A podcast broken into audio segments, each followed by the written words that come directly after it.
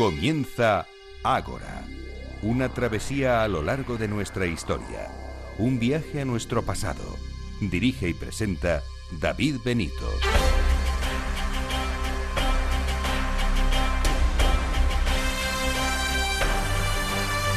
Muy buenas noches y bienvenidos a Ágora, la cita de Capital Radio con la historia.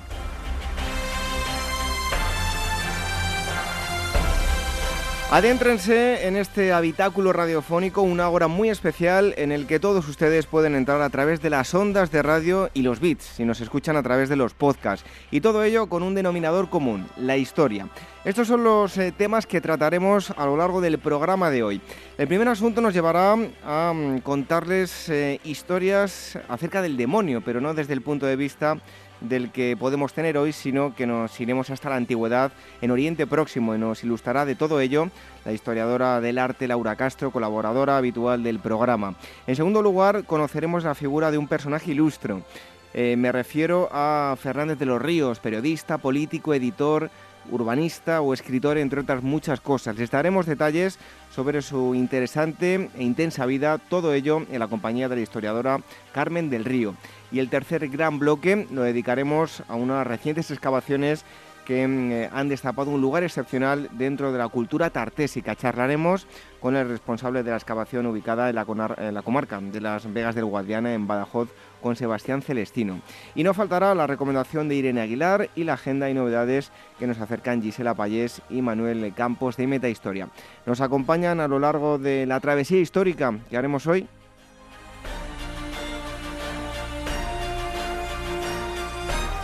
Estén atentos a las redes sociales durante el programa porque iremos poniendo material relativo a las entrevistas, enlaces y fotos con los invitados. Las redes son las siguientes, facebook.com barra Historia programa, el twitter arroba Historia y la cuenta de telegram, telegram.me barra Ágora Historia Radio. Y si quieren ponerse en contacto con nosotros, tienen dos direcciones de email que son contacto arroba agorahistoria.com y agora arroba capitalradio.es. Y también pueden acudir a nuestra web donde encontrarán los enlaces para descargar los programas ya emitidos en agorahistoria.com, enlaces que les llevarán hasta iBox y también hasta iTunes. Y dicho esto, nos metemos en el Ágora y celebramos juntos eh, con los sabios de hoy la asamblea número 164, el equipo del programa en la producción y redacción Irene Aguilar y Gemma García Ruiz Pérez. En los eh, controles Dani Mateos y en la selección musical Daniel Núñez. Recibo los audios de David Benito. Comenzamos.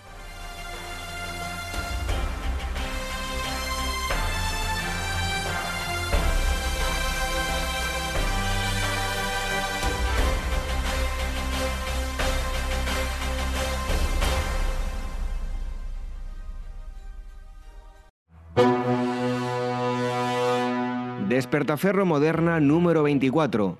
Acompaña este mes a Federico el Grande por los campos de batalla de la Guerra de los Siete Años, uno de los más destacados genios militares de la historia que en las batallas de Leuten y Rosbach forjó la tradición militar de Prusia, cuya gloria perduró desde el siglo de las luces hasta el violento siglo XX. A la venta en librerías, kioscos, tiendas especializadas y despertaferro-ediciones.com.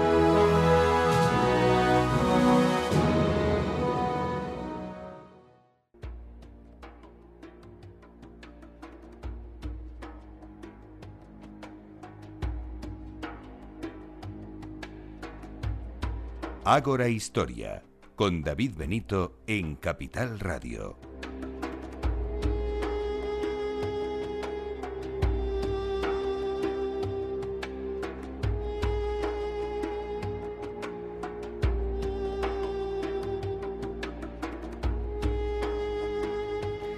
La música que nos lleva hasta Oriente Próximo, hasta Mesopotamia. Tenía yo previsto poner un pequeño corte que se nos ha traspapelado por ahí del, del exorcista cuando encontraban a, Pazuzu, el famoso Pazuzu.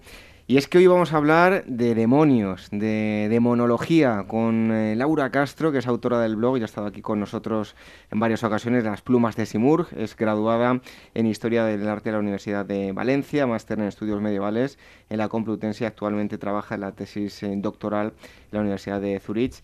Laura, bienvenida un día más. Hola, buenas noches. Te tenía yo preparado ahí la, excavación del exorcista, un poquito los primeros acordes de Mike Oldfield del exorcista para hablar de demonios. Que se haya perdido, qué lástima. Pero bueno, eh, aquí lo que ha reinado es la cordura. Nos ha traído Laura una musiquilla porque hoy vamos a hablar de, demonios. Y lo primero de todo, como siempre hacemos, es... Eh, pues ubicar cronológicamente a, los oyentes eh, en qué momento nos encontramos.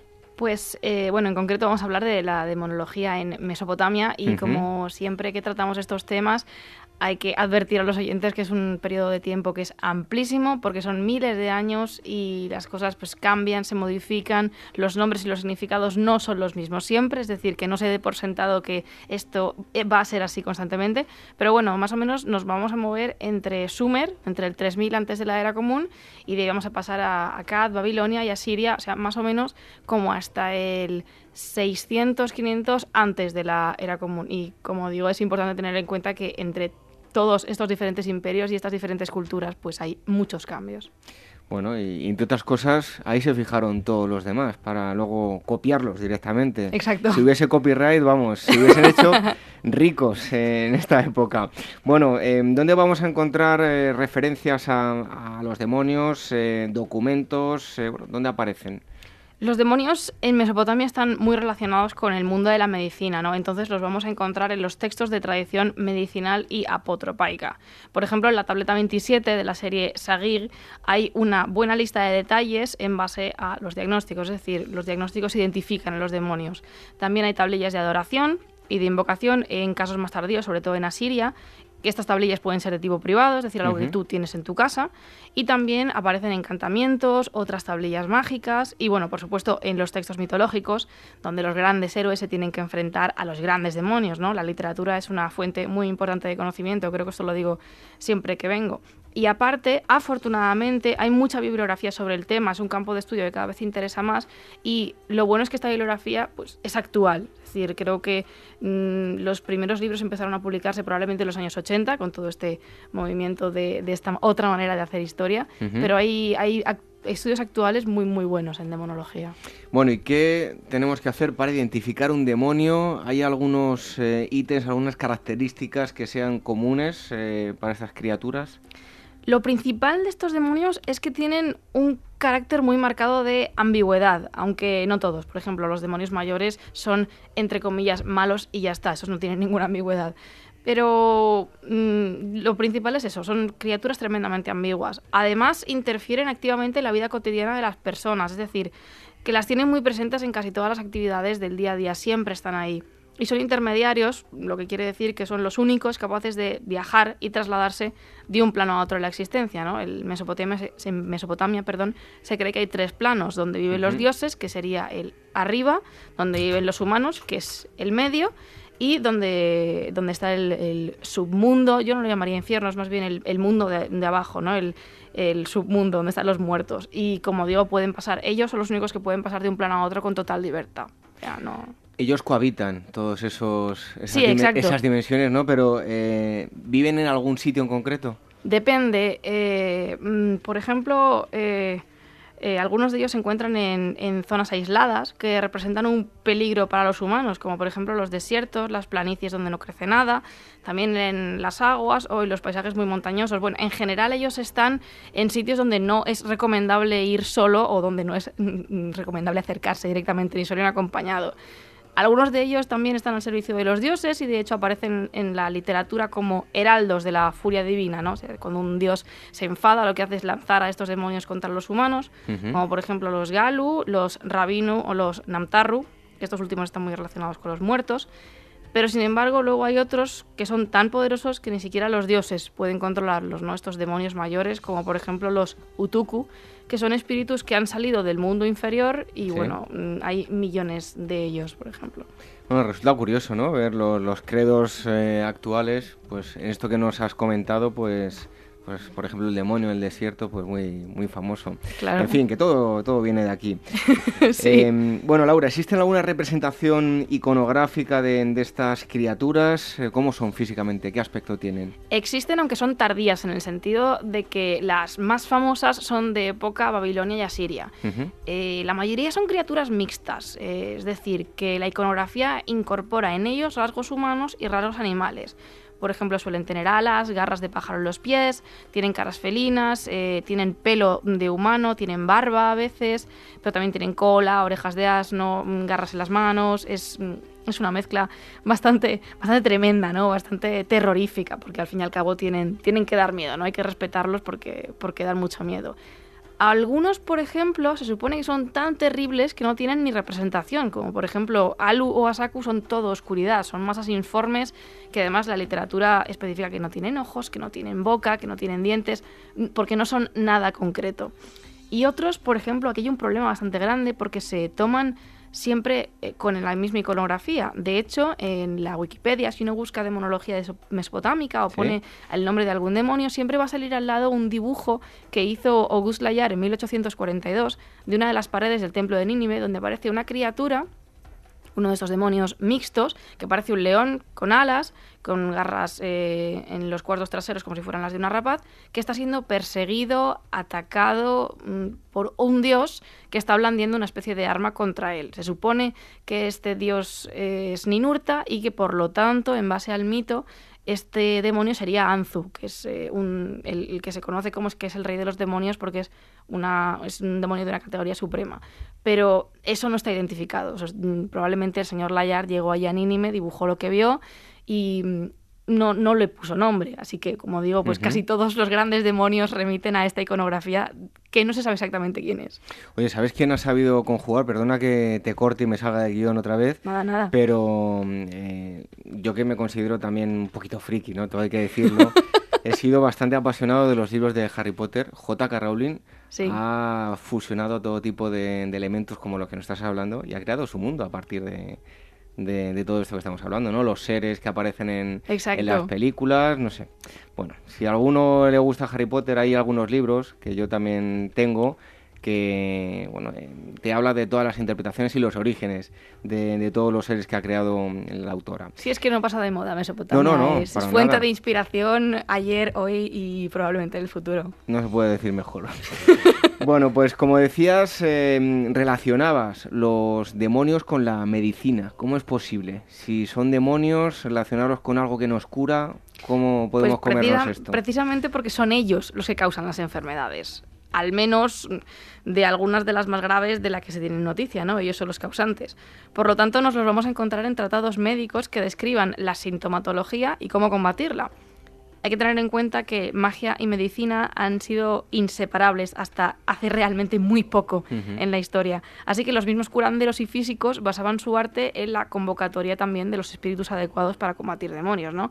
Porque, como hemos contado, este mundo es muy ambiguo. Bueno, ¿y qué tipo de enfermedades eran las que causaban los demonios? De todo tipo, en realidad. También depende de la categoría del demonio, por supuesto. Por ejemplo, hay demonios de tipo Alu que causan parálisis y fiebre. Los Etemu producen dolores de cuello y de cabeza o dolores de estómago y problemas respiratorios. Y esto no está demasiado claro, estos, los Etemu, no están demasiado claros si son demonios per se o si es algún otro tipo de espectro, mm, tipo un fantasma, ¿no? Porque claro, no únicamente hay demonios entre, entre comillas, también hay fantasmas, que es gracioso porque la mayoría de los fantasmas lo que provocan es asfixia. Mm, de hecho, hay algunos eh, textos donde pone que si tú caminas solo cerca de un lugar con agua donde alguien se ha ahogado, es decir, no ha recibido sepultura adecuada, el espíritu sale y te agarra del cuello y lo que te hace es, eh, te, mata por asfixia. No sé si dentro o fuera del agua porque si no lo, no lo especifican. Eh, y bueno, mm, como comentaba, hay un montón de espíritus, espectros, eh, genios, entidades que siempre lo digo, pero es que hay que tener mucho cuidado al trasladar de un culto a otro las categorías al convertirlas en, entre comillas, nuestras, porque se pierde la información, ¿no? Es algo que ya hemos hablado mil veces cada vez que estoy aquí, pero no son exactamente, o sea, no hay que imaginarse a los demonios mesopotámicos como el demonio mm, terrible cristiano y mefistofélico que todos tenemos en mente, es, es otra cosa. Bueno, y además de las enfermedades, también están relacionados em, con, con, otras cosas, ¿no? Exacto, sobre todo con los fenómenos meteorológicos. Por ejemplo, el gran demonio Anzu, del que estábamos hablando antes, está relacionado con la tormenta, con la lluvia y el viento frío, aunque esto mm, no es exclusivo para él, no es el único que se relaciona con la tormenta.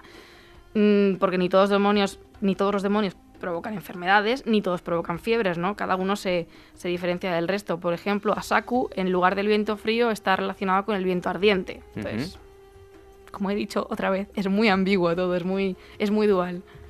Bueno, eh, y se le rinde algún tipo de, culto a, los demonios porque, em, bueno, pues por lo que nos estás contando, tenían un papel destacado en el día a día de, Mesopotamia, ¿no? Sí, sobre todo en, épocas, entre comillas, tardías, como son Babilonia y Asiria, pero esto sería igual compartido en, en Sumeria y Akkad probablemente, porque no es algo que, desde mi punto de vista, surja de la nada. Se les rinde culto pero no es un culto al uso en el sentido de que no tienen grandes templos, no se les hacen ofrendas como a los grandes dioses, sino que es más bien un culto privado, ¿no? Es Em, el mundo mesopotámico está lleno de formulaciones, encantamientos, tablillas y objetos cotidianos como talismanes y amuletos para protegerte de los demonios, ¿no? que eso se ha encontrado en, muchas excavaciones. De hecho, en los museos europeos hay muchas cabecitas de Pazuzu, por ejemplo, que son iguales, que tienen una argollita pequeña en la parte de atrás que son para llevar colgando. Mal rollo, ¿no? Llevar un pazuzu colgando. Bueno, ahora veremos por qué lo llevaban. ahora veremos por qué lo llevaban. Yo en ese momento lo hubiese llevado también. ¿eh? bueno, eh, tú nos has traído tres ejemplos. Eh, háblanos del primero de ellos. El primero es Asaku, que es uno de los demonios más terribles, aunque en realidad los tres de los que vamos a hablar dan bastante miedo y son bastante poderosos. Yo no me, no, no me vengo con chiquitas, yo he venido con tres grandes demonios mayores. Asaku es un demonio, como hemos dicho, que no tiene forma, no tiene forma real, no tiene forma concebible. Es una especie de masa oscura, lo que indica que era la representación como del mal en sí mismo, ¿no? Y si antes hemos dicho que Anzu se identificaba con la tormenta, pues, repito, Asaku se, se identifica con los vientos ardientes, que también tiene una vinculación muy estrecha con el fuego. Además, es un representante del caos, como también puede ser Anzu o Tiamat, que igual esta, esta de demonios suena un poco más a los oyentes. Y donde podemos encontrar a Asaku, aparte de, las tablillas médicas, es en el relato mítico el Lugale, donde el héroe Ninurta se enfrenta contra él y lo vence. Además, Asaku provoca un millón de enfermedades diferentes y algunas de ellas son extremadamente graves. Por ejemplo, la epilepsia, enfermedades de la piel, fiebre, pestilencia, la extenuación, dolores muy muy fuertes de cabeza, vómitos, visión borrosa y la peor de todas que es la apoplejía. Estos son solo algunos ejemplos. Además, eh, de este es muy complicado deshacerse, por no decir que es imposible. Si uno tenía la desgracia de entrar en contacto con Asaku o se encontraban marcas de su presencia en el cuerpo, eh, uno ya podía ir despidiéndose. No hay, no hay escapatoria de Asaku. A mí es que me encanta todo este tipo de historias. Yo recuerdo cuando estudiaba historia antigua eh, la parte que más me gustaba eh, era la, parte pues que nos hablaba de los dioses y demás, era me parecía maravilloso. a mí este tema me parece fascinante, creo que se me nota. bueno, pues nos has hablado de un demonio, vamos ahora con otro... Eh, mal dicho, no una demonia, vamos a ir con una demonia, en un demonio femenino. ¿Se, puede, decir pues eso? No lo sé, no lo sé. Porque yo he encontrado demoniesa, pero me parece, me chirriaba mucho, pero demonia me sonaba peor, entonces no... Sí, es un poco raro. Demonio femenino, lo pues dejamos lo vamos a dejar así. En este caso con la Mastu, a ver qué nos puedes contar. Pues la Mastu es una criatura a la que se tenía mucho, mucho miedo. En la iconografía la encontramos con cabeza de león, orejas de asno, las piernas son como las garras de un pájaro, presumiblemente una rapaz, el vientre o bien lo tiene cubierto de plumas o de motas, de manchas como, como la piel de un leopardo. Y además aparece con un cerdo y un perro mamando de sus pechos.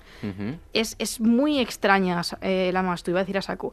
La Mastu es, además es la portadora de las enfermedades que tienen que ver con el hígado y la vesícula biliar, que eso mm, también aparte provoca ictericia, que es esa enfermedad en la que la piel se vuelve amarilla. O sea, son enfermedades que están muy relacionadas. Pero la Mastu estaba sobre todo, sobre todo, sobre todo vinculada a la muerte de los bebés recién nacidos y además provocaba fiebre puerperal que generalmente mataba también a la madre. Esta es una infección uterina que se produce por la falta de higiene en el momento del parto, ¿no? Eso es, una fiebre terrible, es muy doloroso y es de lo que muchas mujeres se han muerto a lo largo de, de la historia. Y aquí culpaban a la Mastu, ¿no? Claro, era, era la Mastu la que venía a llevarse a los niños y en, ese, en esa actividad mm, aprovechaba, ya que estaba allí, y mataba también a las madres. Y, pero el problema, o sea, así como Asaku, el problema, no, no es un problema, eh, así como Asaku es un demonio del que no te puedes librar, la Mastu sí hay una manera de librarse de ella y es por lo que está estrechamente relacionada con el próximo y último de los demonios, que por cierto es mi favorito. Bueno, pues vamos a ver el, último. Em, pues seguro que muchos ya lo han visto en la película El Exorcista. Creo que la hemos citado hace unos instantes unas cuantas veces, ¿no? Sí. No tendrás uno puesto, ¿no? No, no llevo uno puesto, me lo he dejado en casa. Bueno, a ver, de Es una broma, no, no, tengo, no tengo una cabeza de Pazuzu en mi casa. Pazuzu, a ver, háblanos de él. Pues Pazuzu es posiblemente el demonio más carismático que tiene el mundo mesopotámico. Podemos considerarlo tardío, en realidad, porque su popularidad se disparó a partir de época babilonia, babilónica y sobre todo asiria. Pero digo que es carismático porque analizando tanto las fuentes escritas como la iconografía, es increíble el esfuerzo que se hizo por asegurarse de que fuese reconocible, ¿no? Ahora, ahora veremos, mm, ahora veremos cómo es, pero me interesa hacer como énfasis en este punto. Había como, eh, como digo, un esfuerzo en que Pazuzu, al, primer golpe de vista, se reconociese como Pazuzu. Este es el rey o el soberano de los Lilu, que son los demonios del viento. Y además tiene eh, la cabeza de fiera, pero los ojos son humanos y además tiene barba. También tiene cuatro alas en la espalda, alas como de, de rapaz, garras, en las manos, cola de escorpión, las costillas súper marcadas como si estuviese desnutrido y el pene erecto con una serpiente en la punta que tiene la boca abierta y enseña los dientes. En otras palabras, es que es inconfundible, es imposible no, verlo y no saber qué es él.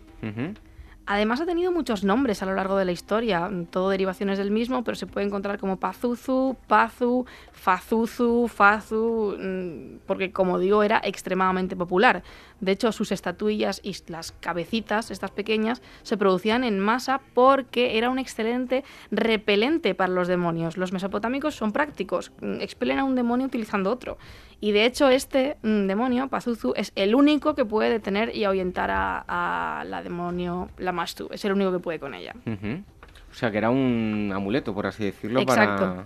Sí, sí. Pazuzu es contrarrestar a las malas energías de, la Mastu. Probablemente por eso se hizo tan popular, porque no era, no era únicamente... Es muy famoso por ser el único que puede repeler a la Mastu en el sentido de que es un gran, ella es un gran demonio del que en teoría uno no puede librarse, pero Pazuzu sí puede con ella de todas maneras, mm, tiene un carácter un poco peculiar. De hecho, tiene mal carácter porque es un poco cabroncete.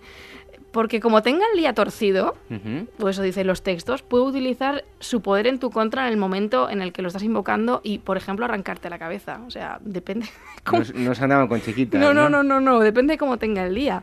Y además es, es gracioso porque es descrito como una criatura muy pequeña pero extremadamente poderosa, ¿no? Hay que invocarlo bien para que no se vuelva contra ti en el momento de la, de la invocación y además, ya más en la época más tardía, a Pazuzu se le representa con otros dos elementos que son dos como semidioses, entre comillas, que lo están cogiendo con unas cadenas por si acaso se le va la cabeza y decide ponerse agresivo.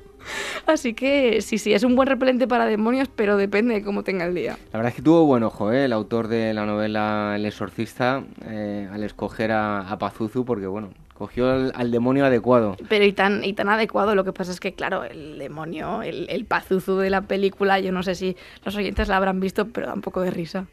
Sí, hombre, yo creo que ¿quién no ha visto el la, la estatua no, el demonio cuando sale, da un poco, da un poco de risa. la estatua de hecho está basada en una que hay en el Louvre, está, esa está bien cuando se la encuentran ahí en la excavación, pero el, el otro demonio que sale, de hecho si lo, si lo ponen en Google, en Pazuzu el exorcista, va a salir con sus ojos y sus dientes que parecen como de cartón, es, muy, es bastante gracioso.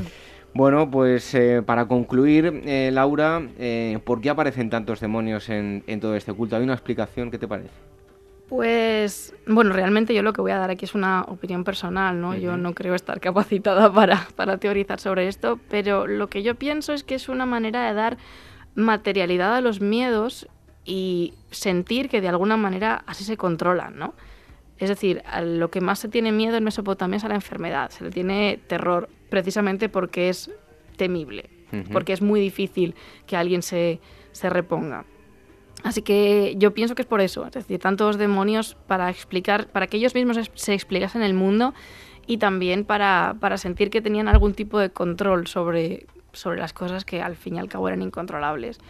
Y además es que yo creo que la demonología es una manera de conocer mejor a la sociedad en base a aquello a lo que se teme y cómo se defiende, ¿no? Me parece bastante mm, relevante que en lugar de inventarse un dios que repele demonios, lo que hagan es coger un demonio, para que eche a sus compañeros porque, bueno, supongo que al ser de la misma clase sabrá dialogar con ellos. No sé, a mí me, me parece un campo de estudio fascinante, no abandonado, afortunadamente, porque como he dicho, hay mucha gente que se dedica, se dedica a él, no tanta como la que se dedica a arquitectura, pero...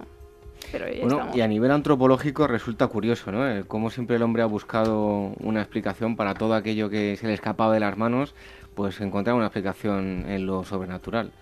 Siempre ha pasado lo mismo y seguirá pasando no queda otra. bueno, Laura, em, antes de nada, recordamos eh, tu blog, Las Plumas de Simurg, donde van a encontrar también artículos sobre em, demonología en Mesopotamia y otras muchas cosas. Sobre todo en Mesopotamia, pero... Bueno, sí, bueno, eh, como siempre son Persia y Mesopotamia, las dos grandes áreas de conocimiento. Hay un artículo también muy interesante, eh, no recuerdo cómo se llamaba, hablaba em, de la sexualidad. Ah, sí, de la homosexualidad. Eh, mm. homosexual, no recuerdo, eh, pero bueno, hacían unas fotos muy gráficas. Ah, no, esa es la de la de la pornografía exótica en el siglo XIX. Eso es. Que además ese, ese, artículo está colgado porque está se publicó hace poco en el número 4 de la revista Herejía y Belleza. Está publicado online, en, Academia Edu está disponible, en Dianet también. Y si es de la pornografía exótica en, la sociedad victoriana del siglo XIX. Pues, si pueden, echarle un ojo en, un ojo en las plumas de, de Simurg y desde luego que se van a sorprender y, mucho lo, lo, avanzados que estaban a su tiempo. Increíble. Bueno, Laura, oye, que muchísimas gracias y te esperamos otro día aquí para seguir hablando de demonios o de otras muchas cosas. Como siempre, ha sido un placer y muchas gracias a vosotros por seguir contando conmigo.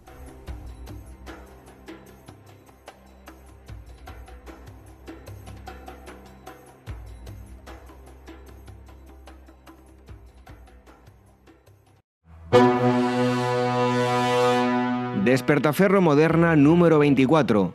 Acompaña este mes a Federico el Grande por los campos de batalla de la Guerra de los Siete Años, uno de los más destacados genios militares de la historia que en las batallas de Leuten y Rosbach forjó la tradición militar de Prusia, cuya gloria perduró desde el siglo de las luces hasta el violento siglo XX.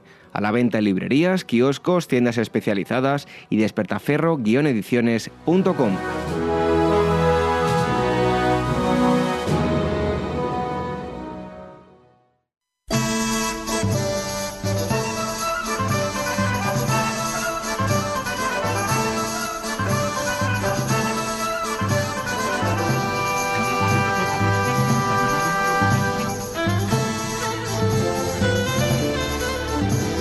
Bueno, te iba a decir yo, Irene, esto. Fulanito en la Galia, casi casi, ¿no? Sí, ¿no? Porque esto va un poco de, romanos, puede ser, ¿no? Yo creo que sí. Sí, bueno, a ver, buenas noches, Irene Aguilar. Buenas noches. ¿Qué nos traes hoy? Pues eh, traemos una biografía sobre César, quizás uno, uno de los romanos más famosos no solo por, por eh, su recorrido, sino también por eh, bueno, pues, esta serie de cómics eh, sobre, sobre la relación entre César y, un pueblo galo completamente imaginado que se, se resistía. Por cierto, esto que estamos escuchando es de la música de Axteris y Obelix contra, contra César. Seguro que muchos lo reconocen. Y sobre Julio César, bueno, se han hecho esta serie de televisión de todo. Exactamente, es, es un personaje bastante, bastante tratado y bastante popular. Eh, bueno, en este caso la biografía es de Adrián Goldsworthy, la editorial es La Esfera de los Libros y está traducido por Teresa Martín Lorenzo. A mí me hace mucha gracia lo de biografía definitiva porque eh, da la impresión como de que esta es la de verdad y, se sabe todo y ya lo vas a saber todo, pero bueno, eso, es como... Bueno, eso se seguirá diciendo durante mucho tiempo. Exactamente. Bueno, pues háblanos un poco de, este personaje. Bueno, pues eh, lo que a mí lo que más me gusta de esta biografía que no, no, se centra para nada solamente en las aventuras o meramente en la campaña que hizo en las Galias ni, ni en sus romances. Es que es muy completa, ¿no? El, el, autor la, lo analiza todo con muchísimo rigor y está dividida en tres grandes bloques, ¿no? De, por ejemplo, el, primer periodo, eh, digamos que va desde el año 100 hasta el 59, que corresponde con su nacimiento hasta que llega a ser cónsul. Eh, la segunda parte de la biografía pues eh, es más pues el, periodo que le tocó eh, vivir como precónsul desde el 58 al 50 al 50 antes de Cristo y haciendo hincapié en, en, la campaña de las Galias. Y por último, la tercera parte de la biografía va desde el año 49 hasta el 44, cuando ya es eh, asesinado por el grupo de conspiradores, ¿no? Y bueno, se cree que por su hijo adoptivo, aunque eso todavía no está muy claro. Por cierto, que te estoy viendo, a ti que no te gusta mucho el digital, con este son de los que se pueden hacer ejercicio y pesas en el metro, ¿no? Sí, este, sí, este es un volumen eh, denso, sí, de, pesas, lo puedes poner para sujetar la puerta, para aplanar papeles. Y para leer también. Y, y para leerlo también. Además tiene, tiene dentro varias ilustraciones de, bustos muy conocidos de, de museos que, de César, ¿no? Y entonces, bueno, también es interesante eh, una introducción que hace el autor al principio sobre las fuentes, ¿no? Esto ya lo hablamos un poco cuando hablamos de algún libro de Nerón, que es que, em, eh, hay, que, hay que no hay que darle muchísima, muchísimo valor a todas las fuentes que hay porque en el caso de la época de César, pues ni Cicerón, ni Ático, ni, ni, ni Alpiano, ni Plutarco eran precisamente muy objetivos. Tenían una visión muy, muy sesgada de las personas y muy politizada. Entonces es bueno que él, eh, que el autor recoja eh, tanto los, los, que estaban a favor de César como los en contra, porque nos da una visión un poco más, más completa de la personalidad y de las ambiciones políticas de, de este personaje que que la verdad es que de, hizo una carrera política eh, pasó de ser nada a conquistar a todos los miembros del Senado a, ser prácticamente un, dictador, ¿no? Hasta que ya se, se lo cargaron, pero eh, también sobrevivió, eh, bueno, estuvieron a punto de condenarle a muerte porque se opuso, se opuso al, al dictador Sila y se libró de ello, entonces debía ser un personaje bastante, bastante peculiar, ¿no? Y con bastante personalidad. Además el pelo y todo ha quedado como muy reflejado en el, al estilo romano en todas las esculturas de, Julio César. Es verdad. Bueno, pues eh, háblanos cómo está estructurado el, libro. Pues eh, en los tres bloques ¿no? que, antes comentaba, ¿no? Eh, pues de la primera parte es todo lo que es desde su nacimiento, eh, un poco pues sus orígenes, su familia, de dónde, de dónde venía, económicamente cómo, cómo estaba situada la familia de César hasta que ya empieza a tener ambiciones políticas y, entra en el consulado. Y la segunda parte eh, pues es más política, cuenta más la situación de Roma, los problemas de clases que había, los problemas políticos y su etapa como procónsul. Y además también hace hincapié en la campaña de, las Galias. ¿no? Eh, y luego por último la, tercera parte del libro está más, eh, pues es un poco el declive o cuando empezó a ganarse cada vez más enemigos por esta esta, bueno, no obsesión suya, pero de, centralizar el, poder, ¿no? ¿Es un libro que lo podemos leer eh, en el día a día o hay que sentarse con calma? No, hay que sentarse. Este no es, no es excesivamente entretenido en el sentido de pues las películas que hemos visto de César o sobre su relación con Cleopatra o, los galos estos siempre han sido muy amenas, muy de aventuras y romance. Este libro no es así, es muchísimo más, eh, diría, más analítico y riguroso desde el punto de vista político. Es un poco ya para iniciados, ¿no? Sí. Que tengan unas nociones de, Roma y ya quieran profundizar en Julio Sí, sí, exactamente. Bueno, pues recuérdanos el, título, el autor, la editorial. Pues el libro se llama César, la biografía definitiva. El autor es Adrian Goldsworthy, la editorial La Esfera de los Libros y la traducción es de Teresa Martín Lorenzo. Y es, es curioso porque en la versión original no se llama la biografía definitiva, se llama La vida del coloso, que tiene mucho más sentido, pero bueno, o sea que si lo leemos en inglés no va a ser biografía definitiva, ¿no? Solo si es en español. exactamente. Bueno, pues eh, gracias, Irene. Luego te esperamos con las efemérides. Hasta ahora.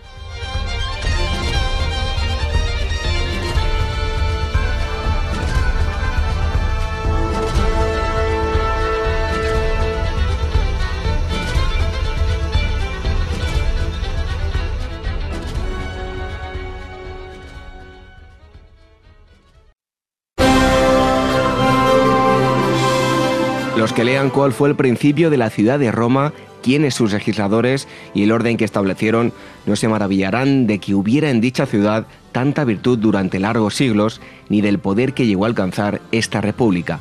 Con esta frase de Maquiavelo, la agencia de viajes Pausanias nos presenta un nuevo viaje arqueológico para la próxima Nochevieja 2016, desde el 29 de diciembre al 2 de enero. El destino será la Eterna Roma, un viaje diferente y novedoso entre arqueología, museos y famosos monumentos para descubrir los orígenes de la ciudad más celebrada de la historia. El eje temático del viaje será la historia y las leyendas de la fundación de la ciudad y conocer los lugares originales donde antiguos rituales y oscuros actos primordiales fueron celebrados para instaurar el núcleo de la futura poderosa Roma. Toda la información sobre este viaje y otros destinos en pausanias.com o llamando al teléfono de su oficina 91 355 5522.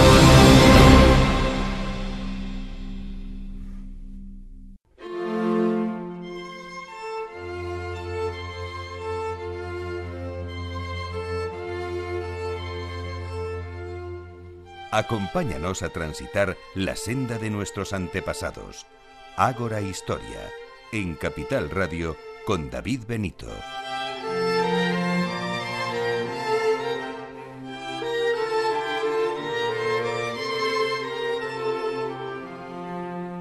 Y es el momento de hablar de un personaje. Probablemente los habitantes de Madrid hayan pasado cientos de veces por la calle Fernández de los Ríos.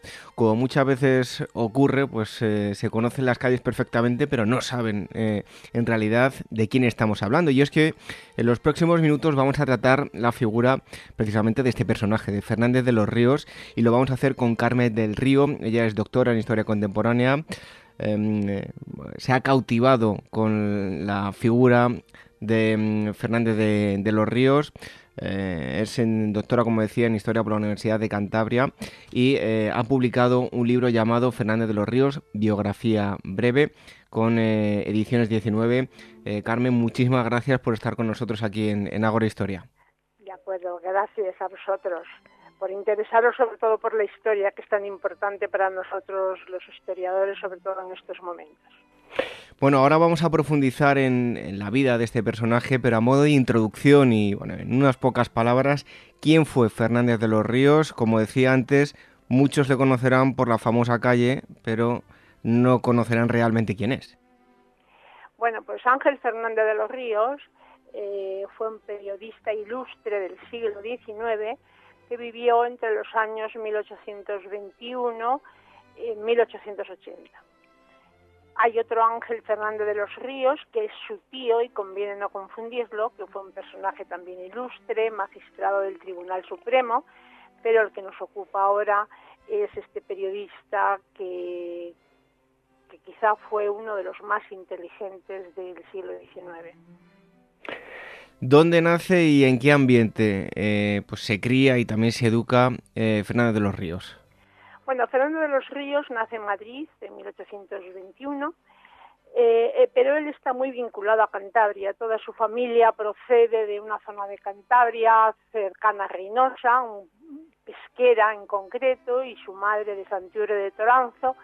Y entonces ellos conservan aquí casa familiar y vienen con mucha frecuencia a Cantabria, donde cuentan con parientes, amigos, etcétera. Es decir, que aunque él vive en Madrid, sobre todo en invierno, durante el verano, pues eh, transcurre sus vacaciones fundamentalmente en Cantabria. ¿Y cómo era su vida social? Porque, bueno, según hemos podido leer en, su libro, habitualmente eh, pues frecuentabas em, ambientes eh, intelectuales y socialmente bastante distinguidos, ¿no? Sí, eh, los eh, Fernández de los Ríos eran, tenían un talante liberal. Eh, tanto los Fernández de los Ríos como los Ruiz de Quevedo, que eran sus primos muy queridos y parientes, eran gente que se movían en los ámbitos liberales del Madrid decimonónico. De modo que participaban activamente en el Ateneo de Madrid, participaban en las tertulias liberales, en concreto la Fontana de Oro, en movimientos, en movimientos intelectuales, en, eh, participan, son precursores de la institución libre de enseñanza. Entonces son un círculo de gente ilustrada que intentan modernizar el país. Eh, me adelantaba yo un, un, poco a nivel eh, biográfico. Eh, Carmen, ¿qué es lo que estudia Fernández de los Ríos y con quién decide también compartir su vida? Hizo derecho, su tío magistrado yo creo que influyó mucho, no tenía hijos, influyó mucho en gran parte de los sobrinos. Y como su tío hizo derecho, pero su verdadera profesión fue el periodismo. Además estaba orgulloso de ser periodista y siempre que podía lo ponía de relieve. Él se casó con una señora, eh, María Teresa eh, Rueda Basoco, que eh, tenía casa también en San Vicente de Toranzo y pues su vida estaba muy vinculada también a la zona de Ontaneda, de hecho su tía tenía el balneario de, de Ontaneda, es decir, gente pues de, una burguesía media alta y que se movía en torno, pues en aquella época los balnearios eran un punto de reunión, de veraneo de la gente de ciertos niveles y entonces, pues bueno, había unas redes sociales que se movían en torno a estos puntos. Yo creo que Fernando de los Ríos participó mucho de este ambiente liberal, su tío era muy amigo de Mendizábal, eh, de modo que eh, el ambiente en que él se crió fue un ambiente defensor de las libertades ciudadanas. Bueno, otra de las facetas que ya nos comentaba era el, periodismo, principal faceta, eh, pero también la política. Uniendo estos dos eh, campos, eh, ¿cuáles fueron los, digamos, principales movimientos y actuaciones tanto en el periodismo como en la política? Bueno, yo creo Mm, que Fernando de los Ríos su actuación política la hizo a través de la prensa, más que del Congreso de los Diputados, del que también formó parte. Él era un hombre que tenía dos, eh, dos líneas de actuación claras. Primero, eh, había que educar a la gente. Él era un hombre que había viajado mucho y veía que su país iba, estaba ralentizado, le faltaba modernidad. Entonces hay una, una apuesta por educar a la gente a través de la prensa y también de crear una opinión pública, de hacer ciudadanía. Entonces, él, para él la prensa eh, tiene esas dos vertientes, educación de la población y creación de una opinión pública en favor de la lucha por la libertad. Entonces, esta es una constante en su vida. Luego habrá momentos de mayor compromiso político, pero realmente esta línea de actuación la mantiene hasta su muerte pues a través de la ilustración española y americana, es decir, es una constante en su vida estos, estas dos líneas de actuación. Después en política, pues eh, eh, yo creo que Fernando de los Ríos pertenece a esa generación de intelectuales que no se dedicaban solo a estudiar, sino a actuar, ¿eh? tanto como Cánovas y como otros políticos de la época. Entonces participa en movimientos revolucionarios, en la revolución de 1854, no participa en la de 1868 porque estaba exiliado, pero sí en el eh, su periódico siempre estuvo al servicio de, la libertad, de las ideas liberales, y esto pues también le trajo muchos contratiempos, claro. Bueno, como estamos viendo y como nos queda por ver también, era un hombre polifacético sin duda y su progresión en el campo de la política le llevó a ser embajador en, Portugal. ¿Cómo llega hasta este cargo de responsabilidad y cuáles eran eh, en aquel momento las relaciones entre España y Portugal? Bueno, eh, las relaciones entre España y Portugal siempre han sido mm, pues unas relaciones un poco Mm, de hermanos un poco reñidos, ¿eh? de alguna forma con suspicacias, pensando que mm, Portugal nunca ha querido ser, o en, aquel momento no quería ser, eh, pues eh, demasiado ni dominada ni influenciada por España. Pero mm, Fernando de los Ríos tiene, tiene acceso a este puesto porque una vez que se que se que triunfa la Revolución de 1868 pues se intenta buscar un rey constitucional para dar continuidad ya a una monarquía de tipo constitucional. Hay diversos intentos y uno de ellos es eh, hablar con Fernando de, Fernando de Coburgo, el rey de Portugal, a ver si accede a, a esto. Entonces el, el enviado para conseguir esta aceptación es Fernando de los Ríos, es un hombre de confianza, él ya ha vuelto de París y es un hombre de confianza de, los revolucionarios, de los políticos que han querido instaurar la monarquía constitucional y él pues se posiciona en, es enviado a Portugal para que gestione a ver si es posible que Fernando de Coburgo acepte la corona española. Esto no, no se logra porque, bueno, pues Fernando de Coburgo ya era mayor, no quería este y al final quien viene es Amadeo I de Saboya ¿eh? a España, pero pero realmente él hace una gestión importante en este país intentando evitar suspicacias, acercando eh, pues eh, las posiciones con otros periodistas y otros políticos portugueses, intenta establecer lazos culturales, eh, hay pues eh, pues incluso intercambian exposiciones etcétera con, con Portugal porque Fernando de los Ríos como tanto como también casi los liberales defendían esta postura del liberismo que consistía en que o que ellos entendían que la unión con Portugal nos beneficiaba a ambos eh, de cara a Europa y que por lo tanto había que intentar acercar las posiciones entre estos dos países. Entonces él estableció muchos tratados culturales, eh, también eh, mercantiles y bueno, pues hizo una labor como embajador bastante importante. Bueno, nos hablaba de, la labor de como, eh, como, embajador. Si nos tuviésemos que quedar como, con algo de lo más relevante en esta etapa de Fernández de los Ríos como embajador de Portugal, ¿con qué nos podríamos quedar? Bueno, pues yo no, no sé si no sé, pero yo creo que primero el iniciar un acercamiento entre los dos países que ya era importante.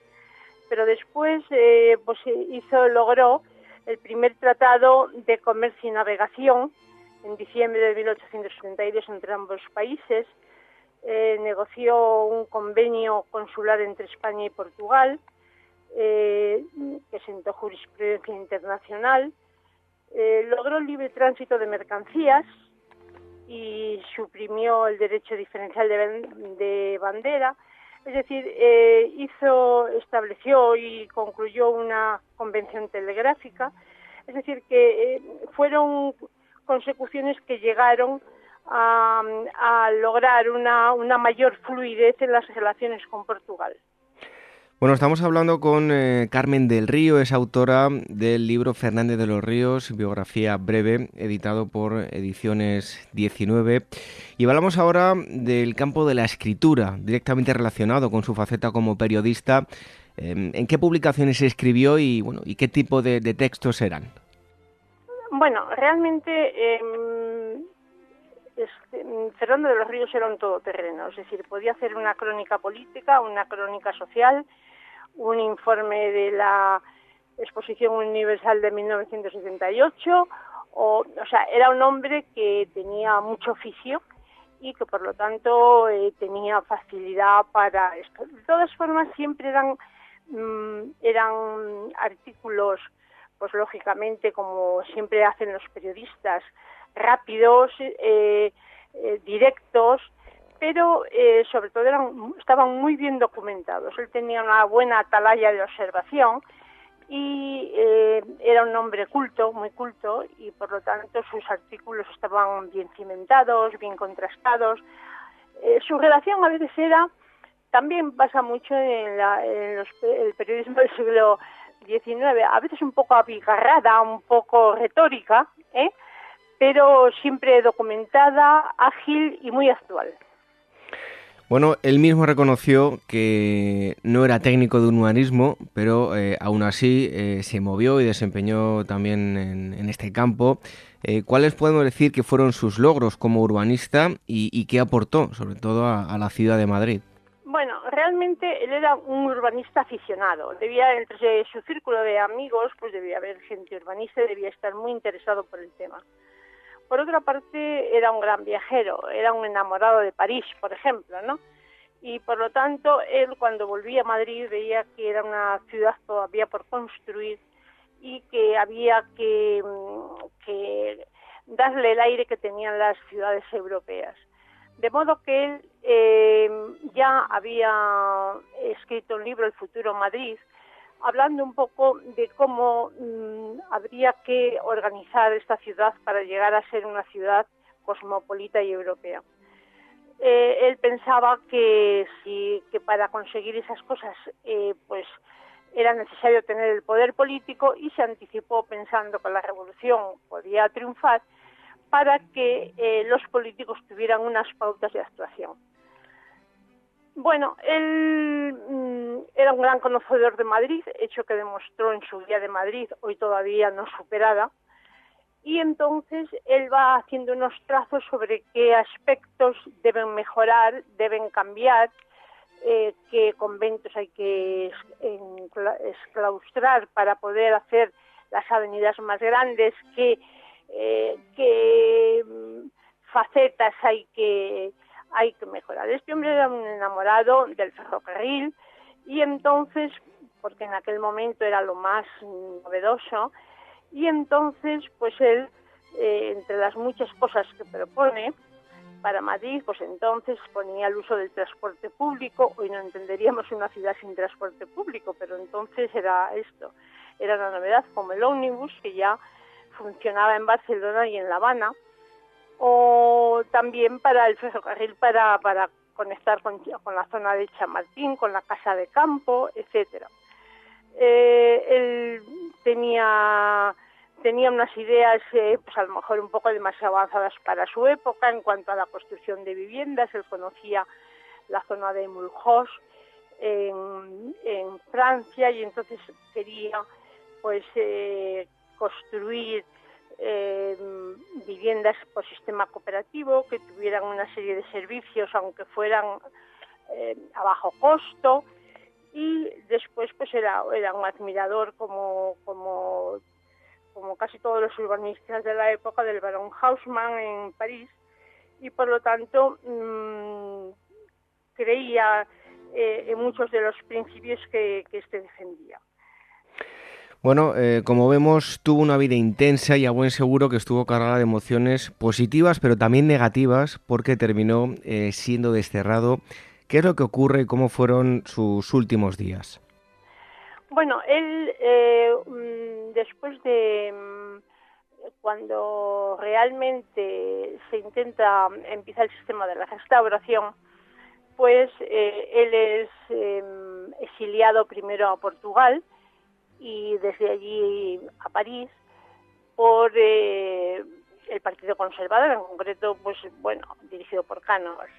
Entonces este hombre pasa el resto de sus días en París, siendo eh, colaborador eh, sistemático de la ilustración española y americana. Era como una atalaya en París, de hecho, el cualquier acontecimiento que pasaba por París a través de este periódico eh, pues lo narraba y contaba pues todos los acontecimientos culturales y políticos que podían pasar por París, que en aquel momento era la capital de Europa. Pero cada vez tenía más nostalgia. Él realmente se sigue sigue muy cerca de los círculos liberales, de Salmerón, etcétera y bueno, pues todos los eh, liberales que pasaban por París sabían que en la casa de Fernando de los Ríos tenían siempre un lugar donde estar. Al final él pues eh, sigue trabajando hasta el final de sus días como colaborador de revistas y después eh, pues bueno muere en 1880 pues de fiebre, de fiebres tifoideas él realmente mm, desde allí eh, es un escritor incansable, un trabajador incansable y redacta allí mismo eh, pues una memoria muy interesante para una fundación que él piensa que él piensa crear en Pesquera, que es el, pueblo eh, donde realmente estaba la casa familiar paterna. Entonces, este documento es un documento interesantísimo porque realmente refleja en todos los principios que él quiere poner en esta fundación, pues los principios que van a regir luego la institución libre de enseñanza. Bueno, él hace esto y, y, es consecuente con lo que piensa. De hecho, él, pues toda la herencia paterna, es decir, la casa familiar más todas las fincas que tiene la zona, que llegan a ser casi 60, pues las, eh, em, lega para crear este proyecto pedagógico. Un proyecto pedagógico pues que a todos los que sean docentes les entusiasmaría por, eh, por la claridad de, de sus principios pedagógicos, por su actualidad y que realmente la fundación pues estuvo funcionando durante muchos años. Hoy este edificio eh, sigue estando en el pueblo de Pesquera y es un albergue juvenil porque ya sus servicios pedagógicos pues no son necesarios. Él muere en París y sus gestos son trasladados a Madrid y está enterrado en el cementerio de la Sacramental. A mí una de las cosas que más me ha llamado la atención, pues eh, a pesar de haber sido un personaje como ya hemos visto, que se movió eh, con las altas esferas, hablábamos de, de fincas, em, bueno, pues todas las posesiones que tenía. En su testamento dejó escrito que quería ser enterrado de una forma sencilla, pues una clara muestra de su personalidad. ¿Qué más dejó en, en su testamento? Bueno, pues él, en su testamento, él era un hombre peculiar, era un hombre frugal, era un hombre nervioso, no, no paraba, muy activo, es decir, que era un hombre que tenía posesiones, pero él consigo mismo era un hombre austero. Este hombre eh, pues eh, fue heredero también, él, a su vez, de muchos recuerdos de otros liberales, etcétera. Entonces él, en su testamento, además de, de, dejar todos estos bienes para la fundación en Pesquera, pues él sus objetos personales, pues los fue legando eh, y sus libros personales tenían una buena biblioteca entonces algunos de algunos libros los derivó hacia la fundación pero un gran todo lo todo lo documental todo un gran fondo bibliotecario está en la biblioteca del Congreso de los Diputados eh, y en el Senado y entonces él eh, derivó allí pues todo toda esta documentación eh, incluso pues bueno creo que la, la escribanía de plata que tenía pues pasó al Congreso de los Diputados de modo que fue un hombre generoso hasta el final. Es cierto que no tenía hijos que heredasen, porque la única hija que tuvo había muerto, pero realmente fue un hombre desprendido y con un gran sentido de la patria y de lo que era ser un buen ciudadano. Cuenta con un gran número de obras. Em, a todo aquel que esté interesado en profundizar en la figura de Fernández de los Ríos, pues además de acercarse a su figura y lo recomendamos porque es de, fácil lectura, muy accesible. Además de su libro, eh, Carmen, eh, una vez que ya estemos metidos, que tengamos ya más información sobre este personaje, ¿cuál de sus obras recomendaría leer y por qué?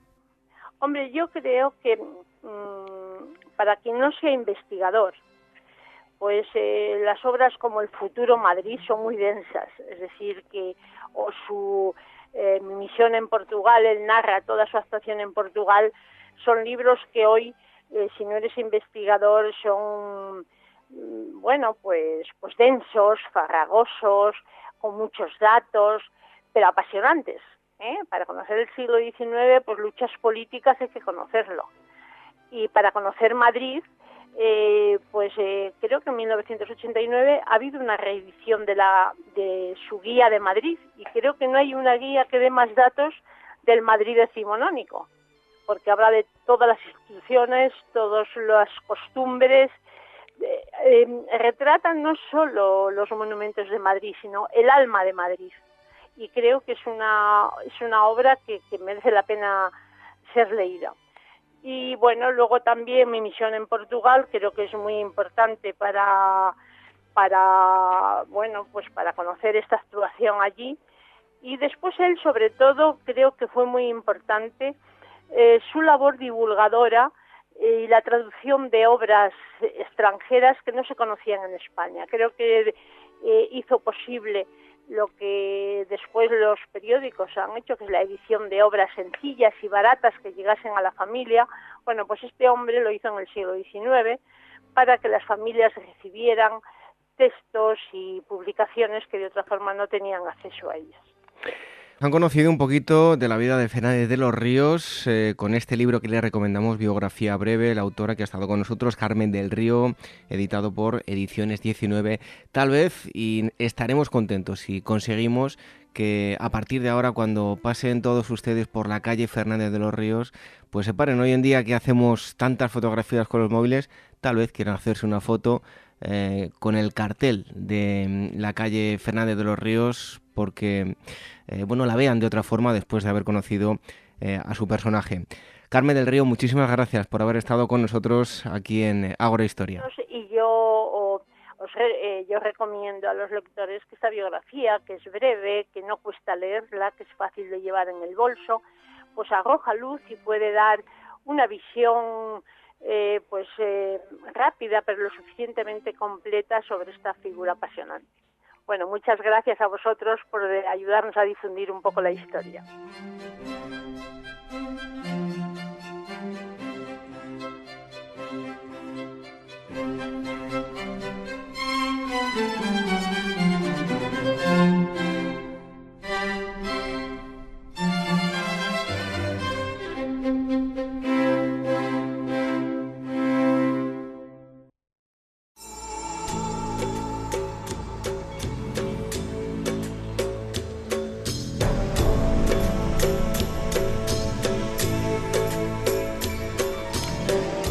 Una semana más es el momento de hablar de imágenes, de historia, es decir, la historia en imágenes con Alfonso Benito. Muy buenas noches. Hola, buenas noches a todos. Y nos traes una foto que, por cierto, ya está subida a nuestras redes sociales en facebook.com barra Historia Programa y también en nuestro Twitter arroba Historia. Una foto de esas que a mí me gustan porque digo yo que huele a viejo, ¿no? Huele a viejo. ¿Qué es esto que nos traes, Alfonso? Pues sí, la foto es algo muy original al verla es una señora con una especie de cerbatana, eh, así como si estuviera disparando, disparando a alguien, ¿no? Esto fue un trabajo que aparece en el siglo, pues en el siglo XIX, durante el siglo XIX, en el proceso de industrialización, de, sobre todo en lo que era Gran Bretaña, Escocia. Te iba a decir, me, me da la impresión a mí, lo que pasa que es bastante posterior, digo, de la época victoriana, pero no, es bastante posterior. Sí, sí, sí, sí, sí. Entonces, eh, esta señora eh, formaba parte de un colectivo llamados aquí, yo mi inglés no es muy bueno, de los Knocker Up o los Knocker Upper, ¿Sí? que, bueno, era un nombre, eh, yo lo he mirado en el inglés y significa como golpear, como martillo, ¿no? Sí. Esta gente se les conoció como despertadores humanos, que era el, el, digamos, el verdadero trabajo que tenían. Entonces eh, eran personas que se dedicaban durante esta época industrial, cuando empiezan las fabricaciones en serie en las fábricas, la fábrica se, eh, se descubre ya lo que es el, la máquina de vapor, en Escocia, pues en sitios como Manchester, Liverpool, eh, Glasgow. E, estas fábricas empiezan una manera febril de trabajar, tenían varios turnos y claro, eh, estamos hablando de gente de la época donde el reloj pues era un, artículo de lujo, ya no digamos los despertadores que prácticamente no existían, veníamos de la época en que nos guiamos por las campanas, pero claro, eh, eh, prácticamente las fábricas trabajaban las 24 horas y entonces había varios turnos y, y esta gente cómo se despertaba. Entonces aparecen estas personas que iban despertando a la hora en que tenía que incorporarse el trabajador a su puesto de trabajo. O sea, que va por turnos. ¿no? Efectivamente. Y entonces le, despertaban, he traído esta foto que es la más curiosa, le despertaban, unos llevaban unos palos largos que daban en la ventana golpes hasta que se asomaba y se cercioraban de que se había despertado, otros daban en la puerta si estaba en la parte baja y otros si estaba muy alto y esta gente pues eh, tenía buenos pulmones, guisantes secos duros, los lanzaban con una especie de cerbatana que ya tenía una puntería. Madre mía. Hasta que iba golpeando en el cristalito y ya se levantaba la persona. Oye, nos quejamos nosotros que cuando nos despertamos con un móvil que ponemos una melodía suave que va eh, apareciendo progresivamente y encima con todo y con eso hay veces que nos dan ganas de, tirar el, móvil contra la pared porque no nos queremos levantar, pues fíjate que nos despertasen a golpes. Imagínate. Y tirándonos huesecillos, ¿no? De aceituna. bueno, ¿qué tipo de personas eran las encargadas de ejercer esta profesión? Pues era un poco variado, pero básicamente eran personas mayores que ya por su edad pues no podían producir en las cadenas de montaje, en las fábricas y claro, hay que situarse en esa época donde eh, recursos sociales del Estado como tenemos ahora, jubilaciones, pues no existían. No había prestaciones sociales y era una manera de en esta avanzada edad pues poder sacar un beneficio dentro de su, de su escasa capacidad productiva, pero para estos trabajos pues sí podían valer. Me imagino que llevarían su agenda con los datos donde vivía cada uno, iban despertando. También había eh, policías que ya que estaban por la noche, pues vigilando, oye, se encargaban de ir llamando a la gente y se ganaban también, se ganaban también extra, un dinero. los propios encargados de la iluminación, de gas, que iban apagando con, con esos apaga, eran una especie, y como se utiliza en las iglesias ahora, una especie de cono, pues eh, si iban apagando a ciertas horas de la noche también los, los faroles de gas, pues también ellos contribuían y iban llamando a, las puertas y a las ventanas. Madre mía, bueno, esto sí que es curioso. La verdad es que a mí me ha sorprendido mucho la, fotografía. Bueno, Alfonso, ¿dónde aparecieron estos despertadores humanos por primera vez? Pues esta gente apareció en, sobre todo en Inglaterra, en Irlanda, en ciudades eh, febriles, fabriles, febriles, perdón por lo de febriles, en ciudades fabriles con grandes fábricas y en, Escocia. Entonces era donde eh, la gente se trasladó del, campo, de un ámbito rural, a las fábricas y con ellos se genera este tipo de trabajo, o sea, la industrialización genera este tipo de trabajos, pues porque los despertadores ni se conocían, eran carísimos y un artículo de lujo. Entonces, eh, digamos que la industrialización genera este tipo de trabajos y que gente que ya estaba en un periodo y una edad avanzada pues puede ganarse un dinero. Bueno, ¿y cuándo dejan de existir? ¿Cuáles son los motivos? Ahora lo tengo muy claro, o sea, ahora aparece una persona de este tipo y llamamos al policía por, porque está causando un revuelo y no nos deja dormir. Efectivamente. Pero en la época, ¿cómo fue su Alterando el orden público, la desaparición, pues paradójicamente, igual que la técnica y la industrialización hizo que apareciera este gremio, pues la propia industrialización y el avance de la técnica hizo que desaparecieran. Se generalizó el uso de los despertadores, se crearon despertadores, ya se hicieron a un precio al alcance de casi todo el mundo y lógicamente pues no tenía ningún sentido que esta gente eh, perviviera. Con lo cual la misma industria, la misma industrialización que les, que les hizo aparecer para una necesidad que era despertar a los obreros a determinadas horas, hizo que esa misma industria, avanzando el tiempo, se creara los despertadores y les hiciera desaparecer. Bueno, es increíble, ¿no? Lo que ahora mismo llevamos en un llavero, que son llaves, antes era una profesión que era la de, bueno, de sereno, ¿no? Aquí tenemos, eh, pues eh, otro ejemplo, ¿no? Ahora tenemos en un móvil o un pequeño despertador y antes era una profesión. Son, trabajos, son trabajos curiosos que han desaparecido. Bueno, hombre, hoy día modernamente también tenemos otros trabajos que prácticamente han desaparecido. Eh, en el metro antes habían cobradoras del metro que te sacabas el billete y ahora todas las estaciones pues tienen una maquinita que te expenden el billete. Eso también ha desaparecido.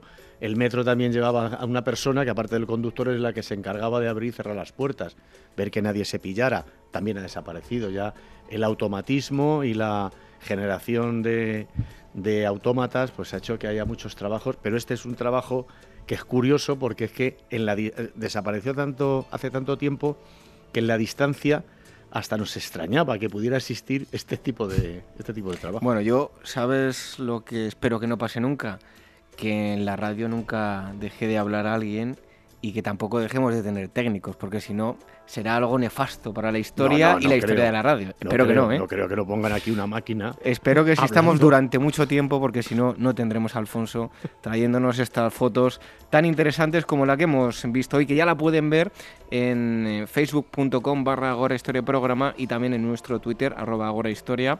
Pues una señora tirando literalmente huitos de... Guisantes ah, secos. guisantes, guisantes, secos, con una ballesta, con una cerbatana, y despertando a la gente. Que decían que tenían, tenían que tener buena puntería y buenos pulmones.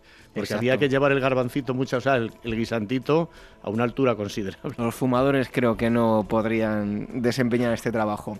Bueno, pues Alfonso Benito, muchísimas gracias por haber estado un día más trayéndonos fotos tan curiosas como esta. Gracias a vosotros. Fotos que son también eh, parte de su historia, de la historia de todos, de lo que hablamos aquí en Agua, en Capital Radio.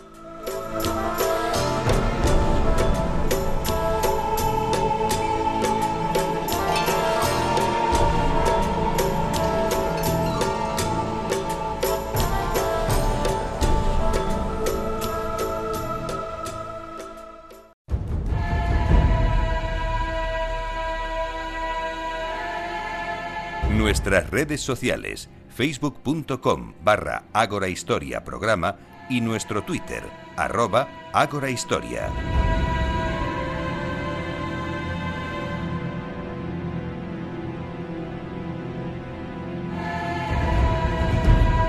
Hay una cultura que fascina en la península ibérica, en la historia de la península ibérica, esa es eh, Tartesos. No hace mucho tiempo lo estuvimos tratando en Ágora Historia y hoy lo volvemos a tratar por algo muy concreto. Van a escuchar a Sebastián Celestino Pérez, él es investigador del Instituto de Historia del CSIC y profesor de la Universidad Autónoma de Madrid, director del Instituto de Arqueología de Mérida. Em, Celestino, muchísimas gracias por estar con nosotros en, en Ágora Historia. Gracias a vosotros. Y decía yo que íbamos a hablar con Celestino eh, porque ha estado excavando, eh, es el director de las excavaciones en Badajoz, en Vegas del Guadiana. Ahora hablaremos del yacimiento arqueológico eh, del que les eh, estamos anunciando que, tocaremos. antes nos gustaría que nos hiciera una descripción de lo que es la zona, el entorno en el que se encuentra el, yacimiento de, de origen tartésico. Bueno, pues las Vegas de Guadiana eh, están en la zona más eh, rica ¿no? de, la provincia de Badajoz, es una zona agrícola. Eh, es conocida por el plan Badajoz que se hizo en los años 50 y 60. Por lo tanto, es una zona de regadío cuando se hicieron todos los pantanos y es una zona eminentemente agrícola. Eso es lo que lo que hoy vemos. ¿no? En la antigüedad, pues era una zona a la ribera del, del Guadiana y por lo tanto también eh, muy marcada por la, por la agricultura. Siempre ha sido una zona bastante rica. Bueno, si ustedes eh, siguen habitualmente noticias de arqueología, seguro que eh, han oído en las últimas fechas hablar del yacimiento del eh, Turuñuelo. Em, bueno, Celestino, ¿a qué época exacta pertenece? Bueno, de época tartésica, del último momento de, Tartesos, por lo tanto de hace unos 2.500 años, del, siglo V antes de Cristo aproximadamente. ¿Y cómo es ese complejo? ¿Qué diferentes estructuras tiene? Bueno, es eh, en realidad la construcción es eh, muy similar a la que se hace en, la que conocemos en el Valle del Guadalquivir, que no olvidemos que es el foco eh, de Tartesos, y de otros monumentos que hay en, también en el Guadiana. Pero lo característico de este es su estado de conservación, es lo más, lo más característico, ¿no? se conserva en unas condiciones magníficas y conservamos sus muros con una altura de hasta dos metros y medio, están todos los muros inducidos, se conservan las puertas, incluso los los dinteles y las, eh, los umbrales, etcétera, ¿no? de madera. Es decir, que, tiene un estado de conservación por las condiciones del, terreno que son magníficas. Bueno, como nos decía, siglo V desde Cristo, eh, ¿qué momento histórico se vivía en la península ibérica? ¿Qué podemos destacar de, ese momento? Bueno, es un momento muy convulso. Eh, ha habido una, una crisis en el siglo VI ¿no? de Tartesos. la civilización tartésica no desaparece, sino que hay una especie de migración hacia el norte, hacia el Valle del Guadiana, donde se asientan y desarrollan esta, esta cultura. Por lo tanto, la crisis del, foco eh, significa un poco el auge de la periferia, ¿no? en este caso de, del Guadiana. Bueno, y este yacimiento eh, estaría eh, relacionado también directamente con, con, otros dos, que son Canchorroano y La Mata, donde usted también ha llevado a cabo trabajos arqueológicos, ¿no?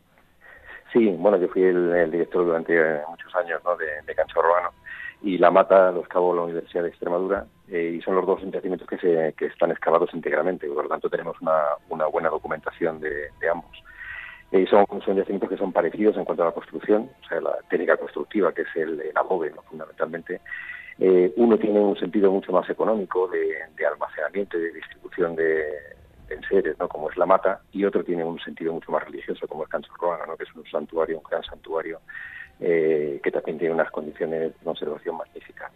Pero claro, el turuñuelo es que triplica la dimensión de estos, de estos yacimientos, por lo tanto se sale un poco de, ese módulo que, conocíamos hasta ahora. Bueno, en el caso de, de Turuñuelo, eh, hasta el momento se ha excavado aproximadamente un 10%. Eh, ¿Se ha podido interpretar con ese escaso porcentaje la, función de, las estructuras? No, evidentemente todavía estamos pendientes de ver qué nos guarda, ¿no? qué secreto nos guarda todavía el, monumento. Lo que pasa que es verdad que la primera campaña que se hizo vimos con lo que pensamos que puede ser la, habitación principal, al menos por la, por la riqueza que guardaba. Y en esa es una habitación eh, directamente relacionada con el culto, todo tiene un sentido cultural. Lo que no sabemos en el 90% que todavía queda por excavar también tiene otras funciones, solamente mordar con esa parte más, eh, más religiosa. Han encontrado, eso sí, evidencias de que estas estructuras eh, de este mm, yacimiento em, sí que pudieron tener un, final violento, ¿no? Sí, sí, sí. El edificio fue primero derribado, su, su planta superior, después incendiado y después sellado con arcilla, un, un, sello de arcilla de, hasta 20 centímetros de espesor, para que no fuera, bueno, no, fuera violado eh, ni fuera ultrajado, ¿no? Y, bueno, de hecho lo consiguieron porque hasta hasta hoy no sabíamos que existía. Bueno, en este caso eh, existe un paralelismo, ¿no? En ese sentido con, con, Exactamente, exactamente, es la misma, el mismo sistema, ¿no? en Cachorrana también se, se guardaron todos los enseres, se quedaron en el interior, ¿no? Eh, con lo cual, claro, nos permite recuperar los materiales in situ, o sea, en, el sitio donde estaban en ese momento. Y esto es un, privilegio, claro. Eh, ¿Qué tipo de objetos eh, han encontrado en cuanto a la cultura material se refiere? Bueno, son los objetos típicos de esta época del mundo tartésico. Lo que pasa es que aquí destacan quizás algunos que son inéditos. Por, lo que, por lo tanto, tenemos bueno, los hierros. estamos hablando de la primera edad del hierro, por lo tanto, el hierro ya se está generalizando. ¿no? hay muchísimas herramientas relacionadas con, el, con la agricultura, picos, hoces, etcétera, ¿no? Algún arma, eh, lanzas, eh, puntas de flecha, cuchillos, eh, etcétera. Y luego ya, bueno, de cosas más suntuosas, pues hay una, enorme cantidad de cerámica, sobre todo platos, ollas y demás, un sistema pues, de almacenamiento como son las orzas, las, las ánforas con cereales y demás. Y luego ya lo que me ha llamado la atención, bueno, pues los marfiles, de tipo mediterráneo, ¿no? de estos con, eh, con una iconografía muy, muy mediterránea, o los bronces, que tienen quizás lo más significativo, ¿no? la enorme cantidad de bronces, cuando sabemos que ya en la primera edad del hierro se utiliza casi todo el hierro, pero el bronce siempre eh, se mantuvo en ese momento como un signo de, prestigio. Bueno, ¿qué es lo que excavaron? Eh, me refiero a, las zonas del yacimiento durante la primera campaña y lo que han hecho Em, en, esta segunda excavación. Y, la, siguiente pregunta no es em, de cara al futuro, ¿no? ¿Cómo se plantean las, las excavaciones? Sí, bueno, pues eh, lo que se excavó fue una habitación enorme de 70 metros cuadrados donde han aparecido algunos elementos muy curiosos, como una bañera, ¿no? Una bañera o un sarcófago, no lo sabemos todavía, ¿no? Tiene forma de, bañera, pero también podría haber sido perfectamente un sarcófago cuando uno lo ve, ¿no? Que es un elemento inédito todavía en la, en la península, ¿no? En esa es una habitación que está dividida como en tres ámbitos y en, eh, en, el centro lo que tiene es un gran altar en forma de piel de todo extendida, que es una forma muy típica del mundo tarquésico, ¿no? Todos los altares hay bastante documentados que son de esa forma de piel de todo extendida. Eh, y en esa habitación lo que tiene es una entrada monumental eh, con dos eh, pilares que flanquean la puerta y eso lo que da paso es a, dos pasillos, dos grandes pasillos. Entonces, claro, nosotros lo que nos encontramos son las puertas tabicadas y, hemos optado por una de ellas, evidentemente, en esta última campaña y esa es la que nos ha dado una habitación muy significativa donde se ha hecho un gran banquete. ¿no? Entonces, todo lo que aparece está relacionado con un, banquete ritual. Pues ahí es un caldero, eh, las parrillas, los pinchos para comer, los platos, copas griegas, etcétera. Eso es quizás uno de, las, eh, de lo más significativo de este año. Bueno, seguro que la gente que nos esté escuchando, que le guste todo lo referente al mundo tartésico, le estamos poniendo los dientes largos.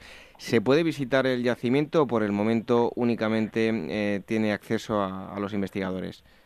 No, por el momento solamente tiene acceso a los investigadores por, eh, por varias razones. En primer lugar, porque está en una finca privada los dueños son magníficos, nos han eh, dado todas las facilidades del mundo para poder trabajar, pero también eh, ellos quieren preservar un poco su, su intimidad ¿no?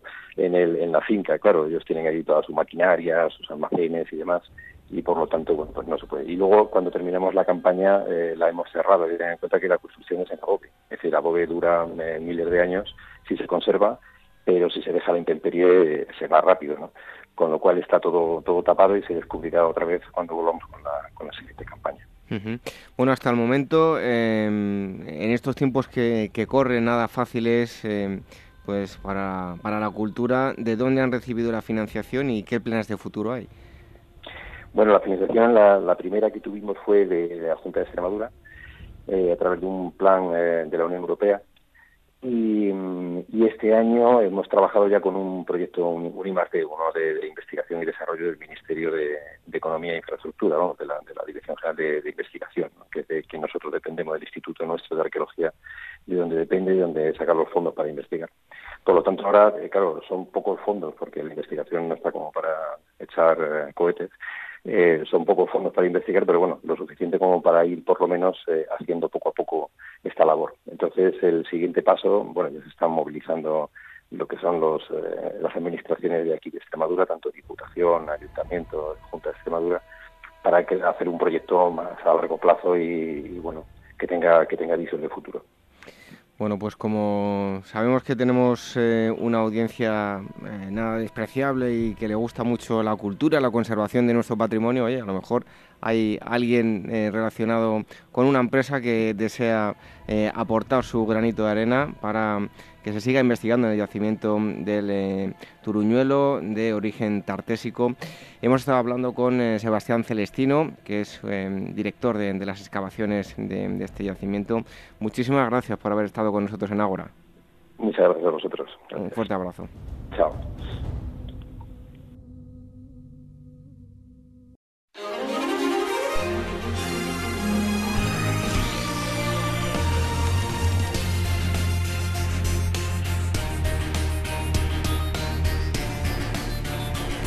La agenda, las eh, exposiciones, las novedades de libros, todo ello con eh, Gisela Payés y Manuel Campos, ambos editores de Meta Historia. Recuerden que si quieren obtener más información lo pueden hacer en metahistoria.com y también en sus redes sociales, en eh, metahistoria.com, en Twitter y en Facebook. Ponen la búsqueda Metahistoria y les aparece la página rápidamente. Y en primer lugar vamos con las novedades editoriales. Manuel Campos, buenas noches. Buenas noches, David. Bueno, hoy nos vas a traer unos libros eh, un tanto técnicos, pero eso sí, al que les interese, les van a interesar y, bastante. Y en primer lugar, nos vas a hablar de un libro llamado eh, Lecciones de los Maestros de George eh, Steiner. Así es, vamos, no siempre hay que leer libros divulgativos, siempre hay que a veces empaparse un poco de, investigaciones más, más serias y más, más complicadas, así que bueno, siempre hay que leer un poco de todo y esta semana tenemos tres libros más, más especializados. Pues sí, el primer libro que os traigo es un libro de George Steiner, que es uno de los mayores, más, conocidos críticos eh, literarios del, mundo, es una, eminencia, es más, muy, muy conocido, tiene libros muy, muy interesantes, y este en concreto aborda una, una relación que hoy se, ha perdido, es la de entre el maestro y el discípulo. Hoy ya, con las universidades y esta forma de estudiar, pues se ha perdido un poco la relación que había pues, durante siglos entre el maestro y el discípulo. Entonces, bueno, Steiner nos trae un libro que analiza pues, relaciones muy conocidas como la de Sócrates y Platón, la de Virgil y Dante, Braque y Kepler, Husserl y Heidegger, que a veces eh, nos, aporta algo más, es decir, porque la personalidad del maestro siempre se, se intuye en el discípulo y no solo analiza el contexto histórico, sino más bien los métodos de aprendizaje, cómo se da la relación entre unos y otros, el poder, por ejemplo, la influencia del maestro sobre el alumno. Son estas cosas que más complicadas que a veces no nos damos cuenta, pero que detrás encierran pues muchas de las esencias de la filosofía y de la cultura que hoy conocemos. Bueno, y vamos ahora con un segundo libro, además, de nuestros queridos amigos y eh, compañeros. Eh, además, eh, todo lo que tiene que ver con el mundo romano siempre levanta muchísima expectación. Equipamiento militar romano, en este caso que lo edita Despertaferro. Así es, primer ensayo histórico que publica la editorial Despertaferro, que como ya sabemos han pasado de pues, la revista Andar Salto a la editorial, y este es el primer libro de ensayo que traen. El libro, que se editó por primera vez en 1993, es un clásico eh, de, la, de, la, historia romana, de la militar, militar romana, y eh, está escrito por M.C. Bishop y J.C.N. Custom, y aborda pues un poco la evolución del armamento militar romano, que siempre se ha dicho que fue una de las principales claves como la que mm, se consiguió dominar prácticamente el mundo conocido en aquella época. Pues bien, este, este libro aborda pues cómo se fueron, tanto desde la República hasta el final del Imperio, cuáles fueron las principales armas, instrumentos y estrategias que utilizó el Imperio Romano. El libro además trae ilustraciones y es muy didáctico también en este sentido, pues no es el típico libro con solo con textos y con investigaciones y así, sino que trae un poco más de, imágenes para que la gente más o menos sepa qué tiene ante sí. Y por supuesto, junto con, el, con lo que es la, propia investigación pues nos, y con las armas, también aparece un poco que cómo, cuál, era el, cuál era el ejército romano, y cómo fue esta institución tan importante para el imperio, romano. Y en tercer lugar, un libro desde luego que curioso, Biblia, Corán, Tanaj, tres lecturas sobre un mismo Dios. Sí, el autor es un Robert Blatt, y lo ha editado la editorial Turner, y es un libro curioso porque aborda, desde un punto de vista histórico, la relación que hay entre el judaísmo, el cristianismo y el, islamismo. Entonces, eh, este, este, libro se remonta pues, a las raíces de las tres religiones y explora qué, nexos tienen en común. Vamos, qué duda cabe que, dando las circunstancias actuales, conocer estas cosas que nos unen más que nos separa, pues siempre es útil e interesante. Bueno, pues eh, tres libros, tres recomendaciones que nos ha acercado eh, Manuel Campos. Muchísimas gracias. Hasta el próximo día, Manuel. Hasta la próxima semana, David. Y ahora es el momento de dar la bienvenida a Gisela Payés. Buenas noches. Hola, buenas noches. Bueno, pues vamos con las eh, exposiciones. En primer lugar, exposición 1937 sobre Guernica, Guerra y Civitas, Museo de Bellas Artes de Bilbao. Esta exposición tendrá lugar del 30 de octubre al próximo 9 de enero el Museo de Bellas Artes de Bilbao investiga a través de esta exposición los, los primeros años del mural creado por Picasso, el mural del Guernica, eh, cuando se convirtió en, pues, en, un, en un símbolo de paz. Eh, la muestra se enmarca en un proyecto más amplio que se llama Tratado de Paz, que está basada en la representación de la no violencia en la historia del arte. Y esta exposición se articula un poco en tres, apartados. El primero eh, explica cómo fue presentada la obra en sociedad, el Guernica, en la Exposición Internacional de París de 1937. El segundo panel se dedica en exclusiva a explicar el cuadro, cómo fue elaborado y sus momentos previos. Y finalmente el último apartado se centran las influencias que ha tenido el, el Guernica en, autores internacionales posteriores, desde Jackson Pollock o Jorge Oteiza, entre otros. Bueno, hablamos ahora del Thyssen, no exactamente del Thyssen porque es un Thyssen eh, nunca visto. Efectivamente, esta exposición tendrá lugar del 4 de noviembre al 5 de febrero en el Caixa Forum de Barcelona. Eh, una selección especial de obras maestras del Museo Thyssen Bornemisa viajará hasta el Caixa Forum para conmemorar el 25 aniversario del Museo madrileño agrupada en cinco géneros que, pues, abarca desde la pintura religiosa, el retrato, naturaleza muerta, paisaje y paisaje urbano. Eh, la exposición está compuesta por 63 obras maestras, incluidas ocho pinturas también eh, que estaban en depósito en el Museo Nacional de Arte de Cataluña. Así el espectador podrá disfrutar de pinturas de artistas como Picasso, Hopper, Rembrandt, Rubens, Cézanne y Kandinsky, entre otros. Y ahora vamos con una de las actividades Ciudades de la Antigüedad Mediterránea en la Fundación Juan Marc y es el jueves 3 de noviembre. Sí, a las siete y media de la tarde, todo aquel interesado en, las ciudades de, la antigüedad, eh, pues que no se pierda esta, esta próxima conferencia em, pues, impartida por Carmen Pérez Díez, se enmarca pues, en un nuevo ciclo que la Fundación Juan March va a inaugurar, que es un ciclo sobre precisamente las ciudades de la antigüedad mediterránea, y esa primera conferencia se va a centrar en la era, era Uy, perdón, era Cleópolis Magna, menudo nombre, eh, una ciudad del antiguo Egipto eh, de la época de las dinastías novena y diez, es decir, en torno a 2000 antes de Cristo. Entonces, bueno, en esta, en esta charla Carmen Pérez Díez nos va a desentrañar los, los misterios ¿no? de, de, esta ciudad y las excavaciones de la misión arqueológica española. Y después de esta actividad y trabalenguas al mismo tiempo, pues vamos ahora con un seminario Miguel de Cervantes en sus personajes históricos. Sí, continuando un poco con esos actos de celebración del, del, centenario de Cervantes, habrá un encuentro los próximos días 2 y 3 de noviembre en la Universidad de Castilla-La Mancha, junto con el Consejo Superior de Investigaciones Científicas. Em, que girará pues en torno a eso, a Miguel de Cervantes y sus, y sus personajes históricos. Básicamente el objetivo de, esta, eh, mm, de, este encuentro es rendir homenaje a la figura de, Miguel de Cervantes, analizar pues su influjo en la historia y en la civilización occidental. Y bueno, los destinatarios, según la organización de, estas charlas, es a cualquier interesado en, en general pues en la figura de Cervantes, desde los alumnos de los grados de historia hasta cualquier ciudadano que, que le apetezca conocer más de, de esta figura tan, tan, interesante y tan importante para nuestra historia. Bueno, y en el plano de las noticias, eh, hayan una escultura en la fachada del pórtico de la Gloria de la Catedral de Santiago de Compostela. Sí, esta noticia ha estado estos días en, en los medios de comunicación y bueno, esta figura, esta escultura se ha encontrado emparedada y oculta bajo los cascotes de relleno del pórtico de, la Gloria. Es una escultura que también está decapitada, de, unos 185 centímetros, sostiene en sus manos una cartela que probablemente estuvo policromada y los primeros estudios aventuran que se podría tratar de un profeta del Antiguo Testamento, aunque todavía pues, es, un misterio, se tiene que investigar. Mm, y, a ver ¿no? ¿Qué, ¿Qué, va a suceder. La Fundación Catedral de Santiago ha mantenido durante un breve de tiempo, eh, breve periodo de tiempo el, secreto hasta que ya lo ha desvelado porque mm, eh, pues rescatar esta, esta escultura implica pues desmontar un muro de sillería, entonces toda una serie de obras para poder rescatarla y estudiarla.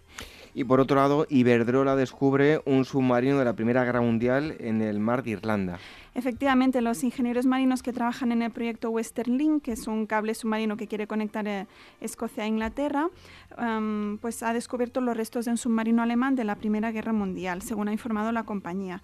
Los expertos, tras los trabajos realizados, consideran que el buque em, cuenta con unos 100 años de antigüedad. Podría tratarse, como os decía, de un submarino que, según la leyenda, fue atacado, dicen, por un monstruo marino en la costa de Escocia hacia finales de la Primera Guerra Mundial. Eh, según los informes oficiales... perdona que te corte, ¿no? Por el lago Ness, ¿no? Sí, exacto, un poco así. Ahora os cuento. Según los informes oficiales de la época, eh, bueno, el submarino fue capturado el 30 de abril de 1918 y hundido por un barco patrulla británico. Y em, el comandante Kretz relata, em, relata que em, el capitán, al ser interrogado sobre lo que había ocurrido con el buco, contó, contó, que había sido investido por una extraña bestia. Entonces, bueno, de ahí un poco esa, esa leyenda también alrededor de ese, de ese, de ese submarino. Entonces, bueno, todavía está por, por investigar y, a ver ¿no? ¿Qué, qué, qué, información nos desvelan en un futuro. Bueno, pues si quieren más información, estar eh, al tanto de lo que ocurre en el mundo de la historia, eh, actividades, eh, reseñas de libros, eh, charlas, conferencias, todo ello lo van a encontrar en metahistoria.com. Gisela Payés y Manuel Campos que nos acercan unas pinceladas de lo que ocurre durante la semana y pueden encontrar más información en esta web que les digo en las redes sociales, en Metahistoria, si ponen en Facebook y metahistoria.com en Twitter. Gisela, hasta la próxima semana. Hasta la próxima, David.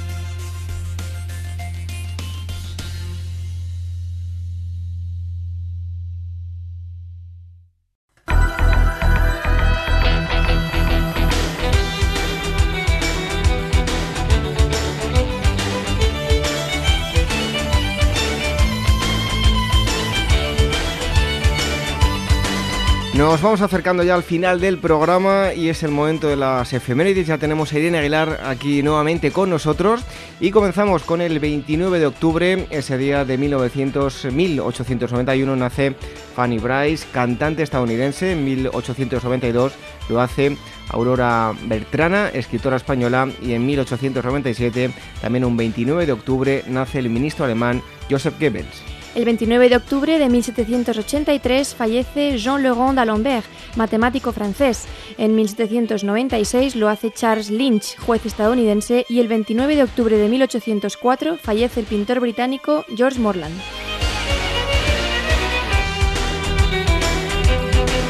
El 30 de octubre de 1988 en España, Emiliano Revilla es dejado en libertad por la banda terrorista ETA después de 249 días de cautiverio. También un 30 de octubre de 1981 en Buenos Aires se realiza la Marcha por la Vida, convocada por la multipartidaria y los organismos de derechos humanos, primera manifestación multitudinaria de protesta contra la sangrienta dictadura militar por las violaciones de derechos humanos.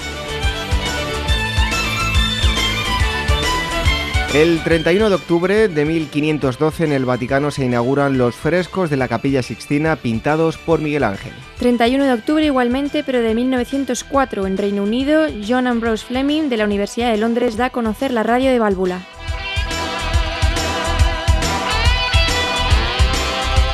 El 1 de noviembre de 365 en Alemania, los eh, alamanes cruzan el río Rin e invaden la Galia. El emperador Valentiniano I se traslada a París para comandar el ejército y defender las ciudades galias. Noviembre de 1549 comienza en Colombia con la fundación de la ciudad de Pamplona, que dos siglos más tarde será la primera ciudad colombiana que declarará la independencia contra la colonización española. El 2 de noviembre de 1814 en Londres, en Inglaterra, el periódico The Times es el primero en utilizar máquinas en su impresión. Otro 2 de noviembre de 1917 en el Reino Unido se firma la Declaración Balfour, por la que el gobierno se compromete a apoyar el asentamiento del pueblo judío en Palestina. Un 3 de noviembre, pero de 1534, el Parlamento británico aprobó el acta de supremacía colocando al rey Enrique VIII en la cabeza de la Iglesia de Inglaterra, una función anteriormente en poder del Papa. El 3 de noviembre de 1883, en España, el arquitecto modernista Antonio Gaudí recibe el encargo de continuar con la construcción del templo expiatorio de la Sagrada Familia. Y vamos finalizando con el 4 de noviembre de 1921 fallece eh, Ara Takashi, primer ministro japonés. En 1924 fallece Gabriel Fauré, compositor francés. Y otro 4 de noviembre de 1925 lo hace el escritor español Alonso Quesada. Y terminamos con el 4 de noviembre. En 1954 nace Chris Difford, músico británico de la banda Squeeze. En 1955 lo hace Matti Vanhanen, primer ministro finlandés. Y en el año 1955 nace el guitarrista británico de The Pretenders James Honeyman Scott. Pues estas han sido las efemérides desde el 29 de octubre hasta el 4 de noviembre. En un momento terminamos Irene, hasta la próxima semana. Adiós.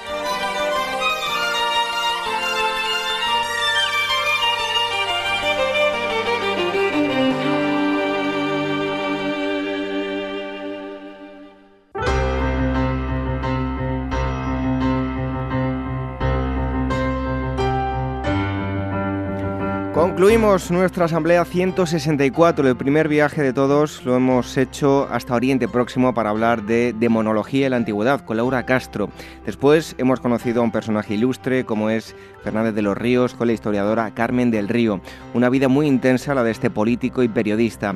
Y el tercer gran bloque nos ha llevado hasta Badajoz para conocer un yacimiento de época tartésica que aportará aspectos nuevos sobre esta cultura. Ni hace falta que les digamos que volvemos con todos ustedes el próximo sábado a las 22 horas, una hora menos en la comunidad canaria, en la sintonía de Capital Radio. También los domingos nos pueden escuchar a través de Radio Sapiens. Y si nos acaban de descubrir y quieren escuchar programas anteriores, con este ya son 164, pueden ir a nuestra web agorahistoria.com y van a encontrar un listado con los enlaces a cada programa para descargar o escuchar a través de, a través de iTunes o de iVoox. Y en cuanto a las formas de contacto a través del email, son dos contacto arroba agorahistoria.com y agora capitalradio.es. Las redes sociales, nuestra cuenta de Telegram, telegram.me barra agorahistoria radio, facebook.com barra agorahistoria programa y el Twitter agorahistoria. Hoy nos marchamos con una frase de George Stand, escritora francesa. Dice así, las decepciones no matan y las esperanzas hacen vivir. Buenas noches, hasta el próximo sábado. Sean felices.